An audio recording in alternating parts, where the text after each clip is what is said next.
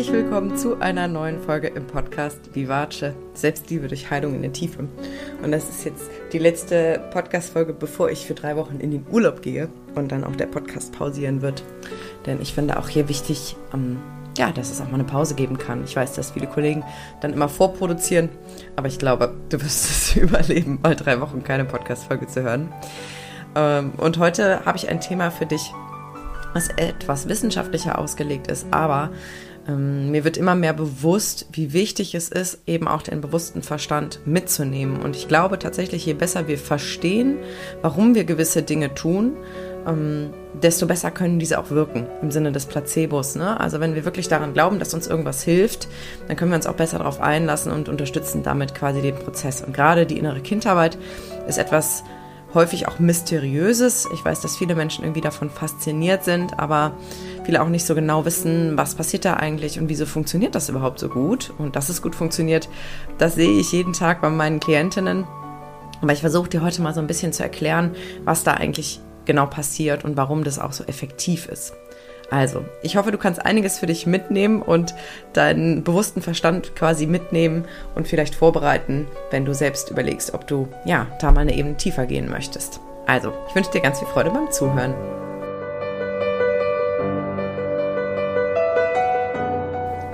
Also, ich nehme diese Podcast-Folge auf, weil ich immer wieder eben erlebe, dass Menschen merken, dass sie mit ihrer bewussten Transformationsreise, also mit Bücherlesen, mit Workshops, mit ähm, Reflexionsaufgaben und vielleicht auch mit klassischen Coachings irgendwie bei gewissen Themen nicht so richtig weiterkommen. Also wir können ganz viel über den bewussten Verstand machen, aber es gibt halt so gewisse Themen, wo wir manchmal gefühlt immer wieder gegen so eine Wand rennen. Und vielleicht kennst du das auch, dass du vielleicht zum Beispiel immer wieder ähnliche Konflikte hast, ähm, dass du immer wieder in dieselben alten Muster zurückfällst oder dass du immer wieder auch stark emotional überreagierst, wenn, keine Ahnung, dein Chef irgendwas von dir will, wenn dein Partner oder deine Partnerin nach Hause kommt und irgendwie diese eine Bemerkung macht, die dich schon wieder an die Decke gehen lässt oder wenn du ähm, immer wieder Schwierigkeiten hast, dich abzugrenzen und immer wieder, wenn du zum Beispiel Nachrichten an Freunde schickst, dann überlegst, hätte ich das anders schreiben sollen, was denkt die jetzt? Also, dass du irgendwie im bewussten Verstand weißt, boah, irgendwie verhalte ich mich da jetzt nicht so richtig erwachsen und reagiere ich auch emotional nicht so richtig angemessen. Vielleicht merkst du das stellenweise sogar und kannst das bewusst reflektieren. Aber du tappst quasi sehenden Augen immer wieder rein und merkst auch, dass du das eben durch Disziplin nicht in den Griff kriegst. Und das ist ganz normal. Das ist erstmal der, die wichtigste Botschaft vorab. Das ist ganz normal. Denn, und das ist etwas, was was wir immer wieder vergessen, gerade auch in dieser Persönlichkeitsentwicklungsszene, wir sind nur zu 5% maximal bewusst gesteuert. Und zu 95% laufen wir auf un, also laufen wir auf unserem Unterbewusstsein. Also werden wir von unserem Unbewussten gesteuert. Und ähm, ich habe hier auch mal so ein paar Zahlen. Ähm, das habe ich jetzt von Dr. Joe Dispenza. Seine Arbeit kann ich dir sehr ans Herz legen, wenn dich dieses ganze wissenschaftliche Thema auch interessiert, wie unser Gehirn funktioniert und ähm, was da alles möglich ist. Und ähm, Joe Dispenza sagt, dass wir im Alter von 35 Jahren bereits zu 95 Prozent davon geprägt und geleitet sind, was wir glaub, wer wir glauben zu sein und welche, welche Gefühle wir im Laufe des Lebens erlernt haben, welche Überzeugungen wir haben, welche Reaktionsmuster wir einstudiert haben, welche Vorstellungen wir über das Leben haben, welche Einstellungen wir auch zum Leben haben. Das heißt, im Grunde sind wir also je älter wir werden, ein Produkt unserer Vergangenheit und sagen dann, ja, so bin ich eben, so bin ich. Ähm, so ist das Leben, so sind Männer, so funktioniert Arbeit, so ist das, so ist Geld und im schlimmsten Fall, ähm, ich vermute, du gehörst nicht dazu, sonst würdest du diesen Podcast nicht hören. Beim schlimmsten Fall äh, läuft dann auch der Alltag immer gleich ab. Ne, dann stehst du vielleicht morgens immer mit dem gleichen Fuß auf, ähm, machst dieselben Steps, gehst irgendwie zur Kaffeemaschine, dann unter die Dusche, nimmst denselben Weg zur Arbeit, siehst immer die gleichen Leute, führst immer wieder die gleichen Gespräche, äh, kommst abends nach Hause und machst auch am Abend immer das Gleiche, immer montags das, dienstags das, mittwochs das. Und je mehr wir uns quasi so einfahren auf so Routinen, die ja manchmal auch eine Stütze sein können, aber desto größer die Gefahr, dass unser Gehirn quasi einschläft und wir sozusagen jeden Tag unsere Vergangenheit reproduzieren, weil wir immer das Alte quasi wieder auffrischen und ne, unser gestriges Ich quasi jeden Tag neu aktivieren. Und wir können aber tatsächlich fast alles umprogrammieren. wir können im Prinzip eine neue Persönlichkeit werden. Dazu ist es aber wichtig, dass wir eben nicht nur mit dem bewussten Verstand arbeiten, mit diesen 5%, sondern dass wir quasi ins Betriebssystem gehen. Weil wir sind im Grunde wie, wie eine Maschine. Ne? Wir haben irgendwie die Hardware, das ist unser Körper, und wir haben eine Software, die steuert das Ganze. Also unsere Prägung, ne, das, was in unserem Gehirn eingespeichert ist. Und diese Software ist ja auch irgendwann mal ähm, programmiert worden. Und da gehe ich gleich ein bisschen drauf ein. Und wir können da wirklich drauf zugreifen, aber nicht indem wir mit der Maus von links nach rechts klicken, sondern indem wir wirklich verstehen, wie, wie ist das, dieses Betriebssystem aufgebaut und wie kommen wir da wirklich auch in, den, in diesen Bearbeitungsmodus sozusagen. Genau, und das ist eben auch der Grund, warum ich eben so gern in der Tiefe arbeite, weil ähm, ich eben auch auf meiner eigenen Reise gemerkt habe, dass ich mit diesen 5% bewussten. Okay, Jetzt bohrt jemand. Ich bin gerade fast vom Stuhl gefallen vor lauter Schreck. Ich unterbreche kurz die Aufnahme. So. Und diese Situation jetzt gerade hatte bei mir zum Beispiel Triggerpotenzial, weil ich gerade, weil ich sehr lärmempfindlich bin und ich habe jetzt gerade direkt versucht anzuwenden, was ich meinen Klientinnen immer beibringe und habe als Erwachsene quasi meinem inneren Kind gesagt, ist alles gut, alles nicht so schlimm, der gleich auf zu bohren und selbst wenn, bleib entspannt, entspann dich, ich regel das hier. Wir kriegen das schon alles hin. okay. Genau, also wir versuchen oft eben mit diesen 5% alles irgendwie zu steuern und uns zu ändern. Und das kenne ich selber auch. Und ich habe eben irgendwann gemerkt und verstanden, ähm, es ist irgendwann Zeit, eben eine Ebene tiefer zu, zu gehen. Und es hilft aber enorm, das habe ich im Intro auch schon gesagt, eben zu verstehen, warum ist das so effektiv, um das quasi zu unterstützen, diesen Prozess. Und deswegen nehme ich diese Folge auch heute auf, um dir quasi dieses Wissen an die Hand zu geben, weil das ein wichtiger erster Schritt ist, um sich auch auf diese Arbeit einzulassen, die gerade für sehr kopflastige Menschen manchmal echt so ein bisschen spooky und suspekt ist. So, hey, inneres Kind und dann mache ich da die Augen zu und meditiere da irgendwie rum, was soll das denn bringen? Ähm, aber ich glaube, wenn du verstehst, warum das so wichtig ist, kannst du dich besser darauf einlassen ähm, unabhängig davon, ob du jetzt alleine dich daran tastest oder vielleicht mal zu mir ins Coaching kommen möchtest. Ja, also das ist eben der Grund, warum wir bei vielen Themen nicht eine tiefgreifende Veränderung erfahren, gerade bei so emotionalen Themen, weil wir eben mit dem Neokortex, also mit dem bewussten Verstand agieren und aber dann einfach in einem anderen Bereich von unserem Gehirn sind und, und dieser dieses Unbewusste ist einfach viel, viel stärker. Das ist wie wenn wir auf einem Elefanten sitzen und, und sagen dem Elefanten, ich will nach links gehen. Wenn der Elefant keinen Bock hat und nach rechts gehen will, dann gewinnt der, weil der einfach viel stärker ist. Und so ist das bei uns auch mit dem Bewussten und mit dem Unbewussten. Und um zu verstehen, warum es eben so wichtig ist, ähm, in den unbewussten Modus zu kommen, um auch wirklich nachhaltige Transformation zu erfahren, ähm, machen wir einen ganz kleinen Exkurs in die Gehirnforschung. Keine Sorge, es wird nicht super kompliziert, weil es überhaupt nicht mein Fachgebiet. äh, und ähm, ich werde auch schnell, schalte auch schnell ab, wenn es zu wissenschaftlich wird, aber ich versuche dir so ein, das so ganz einfach wie möglich irgendwie mal zusammenzufassen. Also es gibt grob vier Modi, in denen unser Gehirn sein kann man kann ja den, die, sozusagen die Frequenz, auf der das Gehirn aktiv ist, messen und das wird dann in so Wellen dargestellt. Und da gibt es eben vier verschiedene Frequenzen. Es gibt auch noch eine fünfte, ähm, aber auf die gehe ich jetzt heute nicht ein, sondern auf die vier Hauptwellenmuster. Ähm, und ähm, wenn du mir jetzt gerade zuhörst, und die Informationen aufnimmst, dann bist du vermutlich in, in dem Beta-Zustand. Das ist sozusagen der, wenn der bewusste Verstand aktiv ist und wir mit unserem Fokus im Außen sind und bewusst auch wahrnehmen, was um uns herum passiert. Es gibt auch noch Differenzierungen. Es gibt einen niedrigen Beta-Zustand, einen mittleren und einen hohen. Und wenn wir im hohen Beta-Zustand sind, dann sind wir im Überlebensmodus das ist dann, wenn wir zum Beispiel total gestresst sind, wenn irgendwas passiert, wenn du eine E-Mail kriegst, die dich irgendwie aus der Balance bringt, weil da irgendwas Kritisches drinsteht oder so. Ähm, oder wenn der Wecker klingelt und du nicht aufstehen willst. Also wenn irgendwas passiert, was dich krass stresst oder wenn jemand dich anbrüllt oder so, dann gehst du in diesen Überlebensmodus und dann ist das im Grunde wie wenn du in, in der Steinzeit einen Tiger gegenüberstehen hättest. Ne? Dann wird das Blut eben in die Extremitäten geschickt, also in die Arme und Beine, damit du im Zweifel schnell wegrennen kannst und ähm, kannst auch nicht mehr so richtig klar denken, sondern du bist mehr so reaktiv.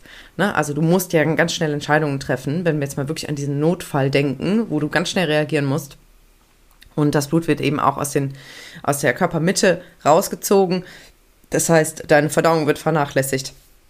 Alles wird sozusagen auf Minimum runtergefahren, das Immunsystem auch nicht, weil es ist in dem Fall nicht so wichtig, ob du eine Erkältung bekämpfst, sondern du musst halt im Zweifel wegrennen. Das sind halt alles so Sachen, die passieren im Überlebensmodus und das ist auch gut so. Das Problem in unserer heutigen Gesellschaft ist, dass wir meist viel zu oft in diesem Beta, in diesem hohen Beta-Zustand sind, weil wir manchmal gefühlt 50 Mal am Tag so einem Säbelzahntiger gegenüberstehen, irgendwie bei jeder dritten WhatsApp-Nachricht und so und ständig in diesen, in diesen Modus reinkommen. Und das ist sehr, sehr anstrengend für den Körper. Das kannst du dir etwa so vorstellen, als würdest du ähm, im ersten Gang über die Autobahn brezeln. Das ist für ein Auto auch nicht gut und genauso ist es für dich nicht gut. Ne? Das kann man mal ganz kurz machen, wenn es unbedingt nötig ist. Äh, ne? Wenn jemand vor dir irgendwie schnell bremst oder so und du ausweichen musst. Aber auf Dauer brennt das dein System aus und ist einfach viel zu anstrengend ja, deswegen ist es eben sehr, sehr wichtig, das auch zu wissen und das zu erkennen und so schnell wie möglich auch immer wieder runterzufahren. Ne? Weil wenn ein Reh zum Beispiel sich erschreckt, weil es irgendwie gejagt wird, dann rennt es weg und wenn die Gefahr vorbei ist, Viertelstunde später grast das Reh wieder, als wäre nie was passiert. Und das ist eigentlich so eine gesunde Regulation, nur dass wir Menschen ja in der Lage sind, sozusagen auch Gefahren rein imaginativ herzustellen. Das heißt, jedes Mal, wenn du irgendein Horrorszenario dir im Kopf ausmalst oder wenn du irgendwelche Ängste hast, ähm, dann kann, kann ja alleine schon der Gedanke unheimlichen Stress auslösen. Und das ist sehr gefährlich. Ne? Also wir können, wir können quasi entspannt in der Sauna liegen und uns aber einen tierischen Stress machen, weil wir irgendwelche Gedanken haben, die das füttern. Das ist der Unterschied zu den Tieren, ne? dass wir das sozusagen selbst herstellen können, aber eben auch andersrum selbst immer wieder quasi in so einen Ruhezustand wechseln können und dann eben auch unseren Gehirn, unser Gehirn in einen anderen Modus bringen. Wenn wir im Beta-Zustand sind, dann ist unser, Sympathi unser Sympathikus aktiv. Das heißt, ne, wir sind eben reaktiv, ganz im Außen mit unserem Fokus und sehr auf unsere Umwelt konzentriert, weil wir müssen natürlich alles scannen auf mögliche Gefahren. Dann gibt es den Alpha-Zustand ähm, unseres Gehirns und das ist sozusagen dieser Zustand, den kennst du vielleicht, wenn du zum Beispiel im Auto sitzt, aber quasi wie von alleine Auto fährst und währenddessen total mit Tagträumen beschäftigt bist. Dann bist du eher mit deiner Aufmerksamkeit im Innern und ähm, bist auch eher ruhiger. Ähm, du bist mehr in so einem Flow-Zustand und äh, ja, kommst mehr ins Träumen und das ist auch dann der Zustand, wo auch eher dein Parasympathikus eher aktiv wird, wo du auch regenerieren kannst, wo du was lernen kannst. Ähm, Genau, und dann gibt es den Theta-Zustand. Das ist so ein Dämmerzustand zwischen, zwischen Wach und Wachsein und Schlaf. Morgens, wenn du aufwachst oder auch so kurz vorm Einschlafen, das kennst du vielleicht, wenn das so switcht. Und das ist so ein Modus, wo man einen sehr guten Zugang eben zum Unbewussten hat und quasi auf das Betriebssystem zugreifen kann. Ähm, und in diesem Modus sind wir auch sehr, sehr beeinflussbar. Und deswegen ist das ein sehr, sehr zentraler Zustand für die Arbeit mit dem inneren Kind. Und ich gehe später noch darauf ein, wie ich diesen Zustand quasi mit meinen Klientinnen herstelle. Aber das ist eben auch der Modus, in dem irgendwie alte Reaktionsmuster, alte Prägungen, alte Verhaltensmuster wirklich auch umgeschrieben werden können, weil wir da eben auf, den, auf, diesen, auf dieser Ebene Zugriff zum Unbewussten haben. Dann gibt es die Delta-Phase, also den Delta-Zustand des Gehirns und den erreichen wir, wenn wir im Tiefschlaf sind und das ist eben so ein Zustand von Heilung und, und Selbstregeneration, wo wir wirklich ganz tief eintauchen und das Gehirn sich quasi sortiert und ähm, alles, alles einrückt, was so über den Tag passiert ist. Genau, also das sind diese vier Hauptzustände und die korrelieren eben auch mit unseren Entwicklungsphasen. Und das ist auch wiederum sehr wichtig, zu, um zu verstehen, warum ich so einen großen Schwerpunkt in meiner Arbeit auch auf die Prägungsphase lege, also auf die ersten Lebensjahre und auf das, was in dieser Zeit alles passiert ist. Und warum das so ist, erkläre ich dir jetzt. Also, wenn, wenn ein Kind zur Welt kommt, in den in allerersten zwei Jahren, also von der Geburt bis zum zweiten Lebensjahr, ist das Gehirn fast dauerhaft im Delta-Modus. Das heißt, in diesem Tiefschlafmodus im Grunde genommen. Und das ist auch der Grund, warum Babys und ganz kleine Kinder so viel Schlaf brauchen, weil das Gehirn eben auf dieser Frequenz unterwegs ist. Und wichtig zu wissen ist, dass in, dieser, in diesem Modus quasi, in diesem Zustand, das Gehirn alle Informationen völlig ungefiltert aufnimmt. Und das ist wichtig zu verstehen, weil als Erwachsene können wir differenzieren. Wenn eine Information auf, an uns herangetragen wird, will ich die einspeichern und wie bewerte ich die? Wie will ich die einspeichern?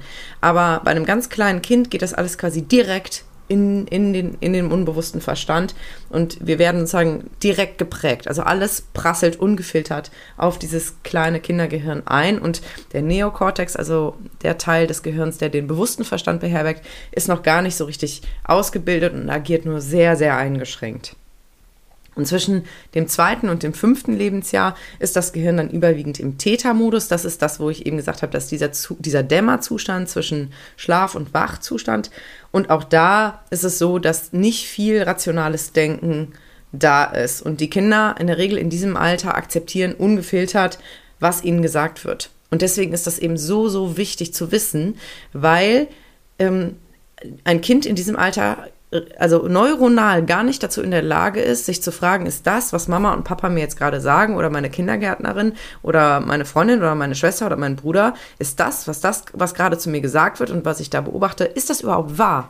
Und ist das überhaupt das Richtige? Sondern es wird alles ungefragt abgespeichert und hier werden eben viele, viele Glaubenssätze auch geprägt und viele Einstellungen über das Leben quasi eingebrannt, wirklich ins Gehirn.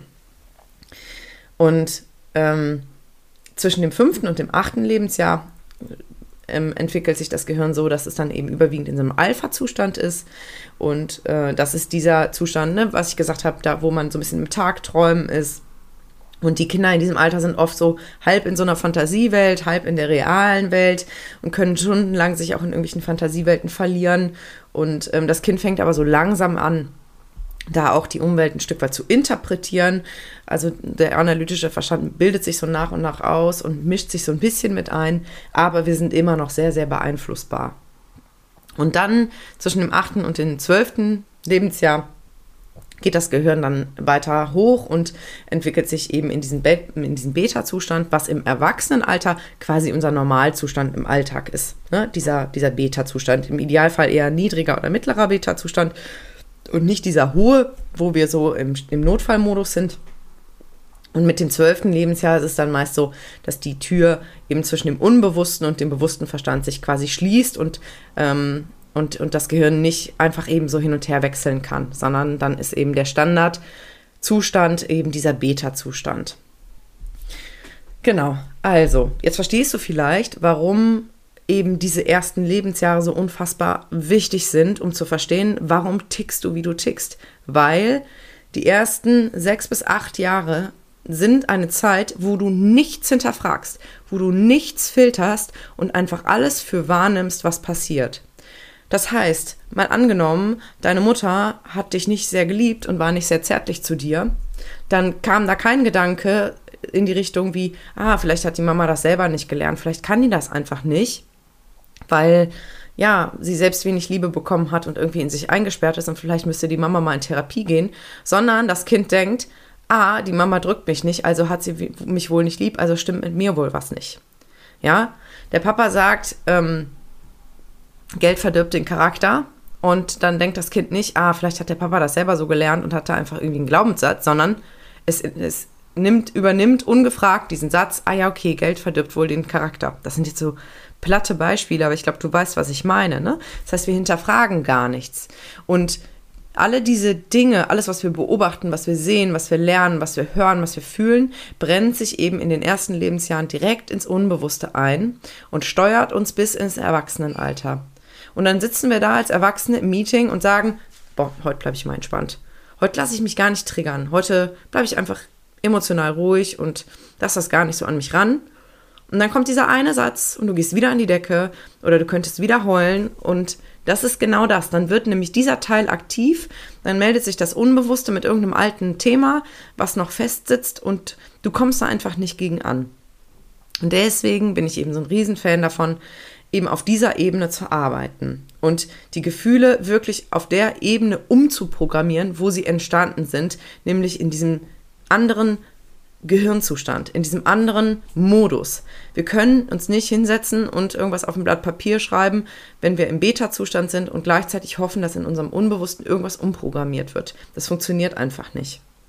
Und wenn du wirklich eine Veränderung erfahren willst, wenn du merken willst, wenn du wirklich quasi eine andere Person werden willst, eine Person, die mehr Selbstvertrauen hat, die stärker durchs Leben geht, die andere Gedanken denkt, die andere Gefühle fühlt, und es geht ja letztlich immer um Gefühle, ne? Die allermeisten Menschen kommen zu mir ins Coaching, weil sie sich anders fühlen wollen. Weil sie sagen, ich will glücklicher sein, ich will mich freier fühlen, ich will stärker sein, ich will mutiger sein, ich will selbstbewusster sein. Aber um das zu erreichen, braucht es eben ein, ein, ein Switch im Betriebssystem, braucht es eben an der Wurzel Veränderungen, die sich dann automatisch im, im Alltag eben zeigen und dass du dich dann eben anders fühlst, weil du in der Tiefe wirklich anders denkst, weil du in der Tiefe anders fühlst und dann automatisch anders agierst, auch im Erwachsenen-Ich quasi. Genau, und ich habe eben schon gesagt, dass ich ganz kurz darauf eingehe, wie ich das mache. Ähm, und das ist vielleicht auch gerade für die kopflastigen Menschen wichtig zu verstehen, weil auch da, ähm, weiß ich, gibt es auch viel Skepsis gegenüber Meditation und Trance und Hypnose und all das. Aber letztendlich passiert nichts anderes, als dass wir eben ganz bewusst den Zustand, den, den, den Gehirnzustand verändern. Das heißt, ich bitte im ersten Schritt meine Klientinnen, ihre Augen zu schließen. Das bedeutet automatisch, dass die Aufmerksamkeit nicht mehr im Außen sein kann, sondern sich nach innen richtet. Und idealerweise passiert dann schon meistens ein Switch vom Beta-Zustand, wo der Fokus immer im Außen ist, zum Alpha-Zustand, wo der Blick eher nach innen gerichtet wird dann bitte ich meine Klientinnen meistens tief ein- und auszuatmen und vielleicht sogar zwischendurch mal den Atem anzuhalten. Denn ein tiefer, langsamer Atem ist nur dann möglich, wenn wir in einem Ruhezustand sind, wenn wir uns sicher fühlen. Das heißt, die, die, die, die, der Herzrhythmus fährt runter, beruhigt sich und das ganze System bekommt quasi das Signal, ah, okay, es scheint alles gut zu sein, scheint jetzt keine Gefahr irgendwo zu sein, dann können wir uns ja entspannen und können in den Regenerationsmodus übergehen. Ja, deswegen ist das mit dem Atem zum Beispiel so wichtig, weil wenn wir flach und schnell atmen, atmen, beschleunigt sich unser Herzschlag und unser Körper denkt, ah, okay, wir müssen anscheinend irgendwie, wir müssen hier angespannt sein und die Aufmerksamkeit im Außen halten, weil anscheinend könnte ja was Schlimmes passieren. Ganz logisch eigentlich. Das heißt, wir ziehen den Körper mit ein und fahren den Körper runter, damit auch auf der körperlichen Ebene das Signal ankommt, okay, ich bin safe, es ist okay, ich bin in Sicherheit, ich kann den Fokus nach innen richten. Und dann richten wir den Fokus auf den Körper und gehen mit der ganzen Aufmerksamkeit auf, auf die unterschiedlichen Körperbereiche und ziehen so immer weiter den Fokus vom Außen ab und richten die Aufmerksamkeit nach innen. Und dann beruhigt sich das Gehirn immer wieder, die Gehirn, also immer tiefer, immer weiter und die Gehirnwellen, die werden immer kohärenter. Kohärent bedeutet einfach nur, dass die quasi deckungsgleich übereinander liegen und nicht wild durcheinander gehen. Das passiert nämlich, wenn wir im Beta-Zustand sind. Dann ist unser Gehirn quasi zerstreut. Das kann man sogar auf diesen Bildern sehen, wo die Gehirnwellen dargestellt werden. Das ist quasi, als würden Schlagzeuger alle durcheinander spielen und es gibt überhaupt gar keinen Rhythmus. Und wenn wir in den Alpha-Zustand kommen und dann auch in den Theta-Zustand, dann synchronisiert sich das immer mehr und ist quasi wie so ein, wie so ein klarer, ruhiger Rhythmus, wo die, wo die Schlagzeuger sich absprechen und das eben ein Wohlklang ist. Und dann können wir eben auch viel, viel besser denken und alles funktioniert viel synchronisierter, viel besser. Und wenn wir dann in diesen Theta-Zustand kommen, das heißt, je weiter eben die Aufmerksamkeit nach innen geht, dann kommen, haben wir wirklich Zugang eben auch zu alten Erinnerungen und das Unbewusste wird aktiviert, sodass dann, wenn wir ein Gefühl aktivieren, das heißt, ich aktiviere mit meinen Klientinnen immer ein Gefühl, meistens ein unangenehmes Gefühl aus irgendeiner Trägersituation, dann werden eben die neuronalen Netzwerke aktiviert, die mit diesem Gefühl verknüpft sind. Sprich, Erinnerungen, die über das Gefühl miteinander verknüpft sind, werden aktiviert, kommen wieder hoch und wir können dann diese Erinnerung nochmal aufleben lassen den emotionalen Stress abfließen lassen und dann ein neues Gefühl verankern. Und zwar eine, also ein liebevoller Umgang, den wir mit uns selbst haben. Und das machen wir eben, indem wir dieses innere Kind quasi als Metapher nehmen für einen Teil von uns, der eben verletzt ist, der noch feststeckt. Und weil, dieses, weil diese Metapher mit dem Kind es uns auch meist gut ermöglicht, in so ein Selbstmitgefühl reinzukommen und so eine liebe, liebevolle Haltung uns selbst gegenüber einzunehmen.